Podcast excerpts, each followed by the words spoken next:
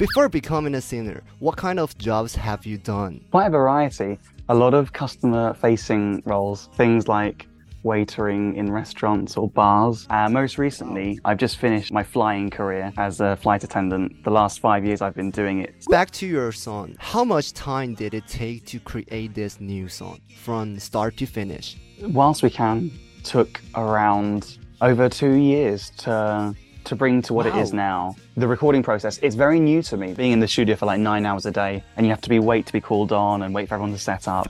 My mum's a singer. My mum and dad actually met when she was singing in a band in a hotel, and they wow. met that way. Could you just tell us about your mum and dad's story? So, my mum and dad, it's really cute. It's so nice how they met.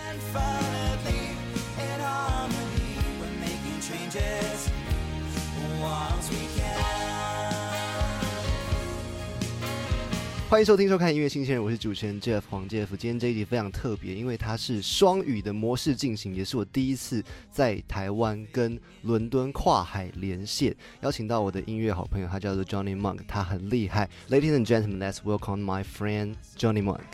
Hi, how's Hello. everything? Greetings from London. Really good, fantastic. Very good afternoon to you. So, hello everyone, my name is Johnny Monk, and uh, I'm 23 years old. I recently studied a business degree in the last three years, and my debut single, Whilst We Can, will be out on the 1st of September 2023. It's a very big song, and it means the world to me, and to be getting it out to you lovely people is an absolute dream. Wow, amazing. Congratulations. It's really my honor to interview. Before becoming a singer, what kind of jobs have you done? Um, quite a variety a lot of customer facing roles. I'm very extroverted. So things like waitering in restaurants or bars. Um, For how many in, years? More than five years? Like, well, my parents had businesses uh, like hotels oh. and pubs and bars. So probably my whole life since zero, I was running around for people. So I've been doing that for a lot of my life. Uh, most recently, I've just finished my flying career as a flight attendant. The last five years I've been doing it. So I left school and 18 years old, I did flying for five years and I only stopped doing it last year. Wow. I so admire your life. I met, yeah, I met some amazing people in that job and the industry is so, it's on all the time. There's never, it never rests. So it, to be part of that was amazing. It is a very interesting lifestyle. Have you ever been to Asia for a trip? I have. So my mum's from the Philippines and I've been to East Asia twice in my life. Uh, once when I was four, and then and the second time when I was eight years old. I have small memories, little little details. Um, one of them is when in the Philippines they have a like a bus, their own bus, and it's called a jeepney, and everyone's crammed onto it. Um, everyone just jumps onto the roof. Bus. It's like a little bus, and they fit 30 people, and it's crazy how much how many people they fit in. How, how's about Asian food? What's your favorite Asian food? Well, I think I think the Chinese cuisine in, in England is very different to what actually the Chinese cuisine is. But um, I'm my mum's Filipina, so I naturally like Filipino food. And there's a dish called yeah. sinigang, and it's like a pork, uh, pork and rice broth and stew sort of thing, and it's amazing. It's just it has this bitter, sweet taste, and it's very. How different, does it taste? Uh, very sour, very bitter, salty. Kind of, yeah, like sour lemon, but then has ah. meat stock, so it's really meaty and full and warm. So you don't get you don't really. When will anywhere. you eat this food? For dinner or for breakfast or every time you want? I mean, yeah, I think Asians love rice anytime. So you could have that at breakfast, lunch, and dinner, yeah, like I any other Asian country, I'm sure, in East Asia. When you get hungry, you can eat that. Oh, so that's your favorite Asian food. Back to your song. How much time did it take to create this new song from start to finish? Whilst we can, took around over two years to to bring to what wow. it is now. Uh, quite a long it's time. Such a long time.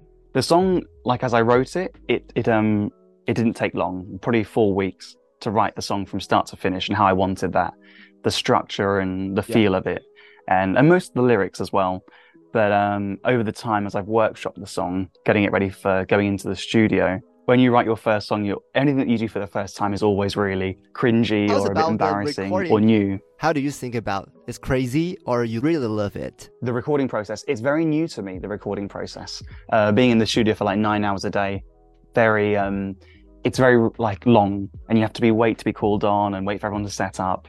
Uh, but very interesting. And it's one of those things you have to, you have to do. And the next question is how long have you been into music? Since you're only 23 years old now. I mean, I was born in 99 and I want to say it was before 99 because my mum's a singer and when she was Oh, pregnant with me. She was singing Ah. at the time, like doing cabaret shows or singing every day, every day. my mum and dad actually met when she was singing in a band in a hotel and they met that way. Could you just tell us about your mum and dad's story?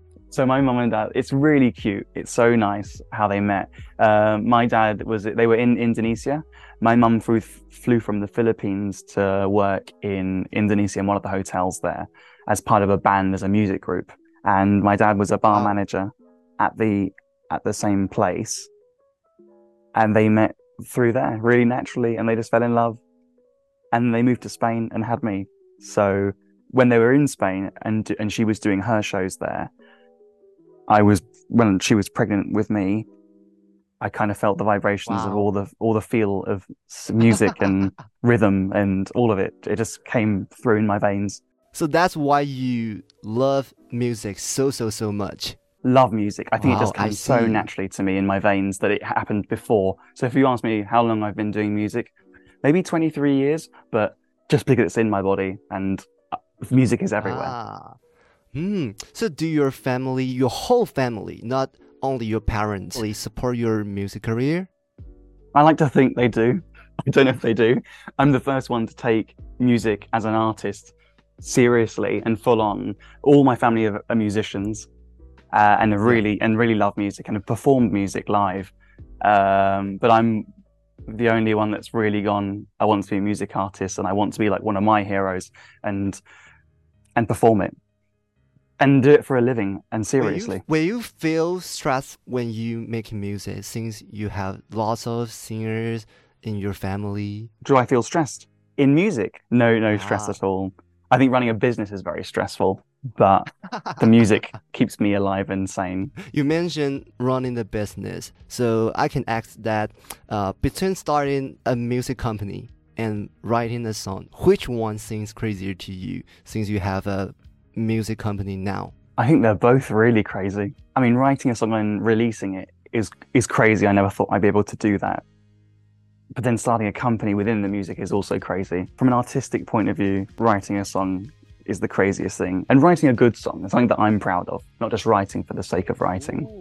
I think it's hard to make a good song and uh, and one that people will love. And I think it's really hard for you to love sometimes your own work. We get imposter syndrome and think, oh, we're not good enough, or we might not like it. So, I mean, anyone can start a company and get things wrong, but to get a song so you're proud of it, I think it's really hard to do. And I think Whilst We Can naturally is just a big song for me. And I, I actually personally love it. If you write music that you love, I think you're doing the right thing. So, what's your music goal? You want everyone to listen to your music and fall in love with your music, or you have more? Oh my god, I think I have loads of goals within the music. I love people to fall in love with the music and the sound that I love. Yeah, So definitely. the same feeling I have when I fall in love with other people's work, my heroes' work, and the respect I have for them is the same that I would love as like as an extrovert. I quite like the respect from good work that I've done, Yeah, and yeah. I want to be.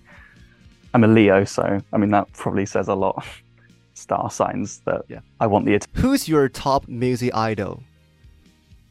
Uh, it's a singer, a solo singer called Mika, and he's born in.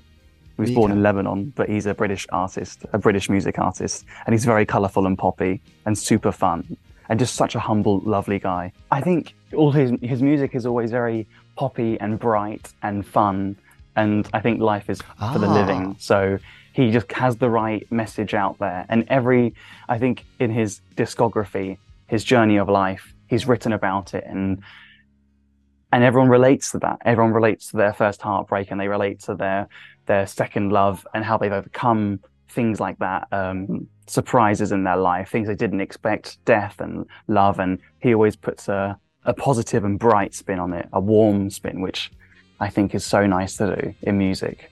So for me, so my goals in music is. is really important. And I think in the world we live in, yeah, it's very important. Mental health is is such a hard thing. is is such a frequent thing now more than ever. but how you deal with your hard time in your music career when you face with some obstacles?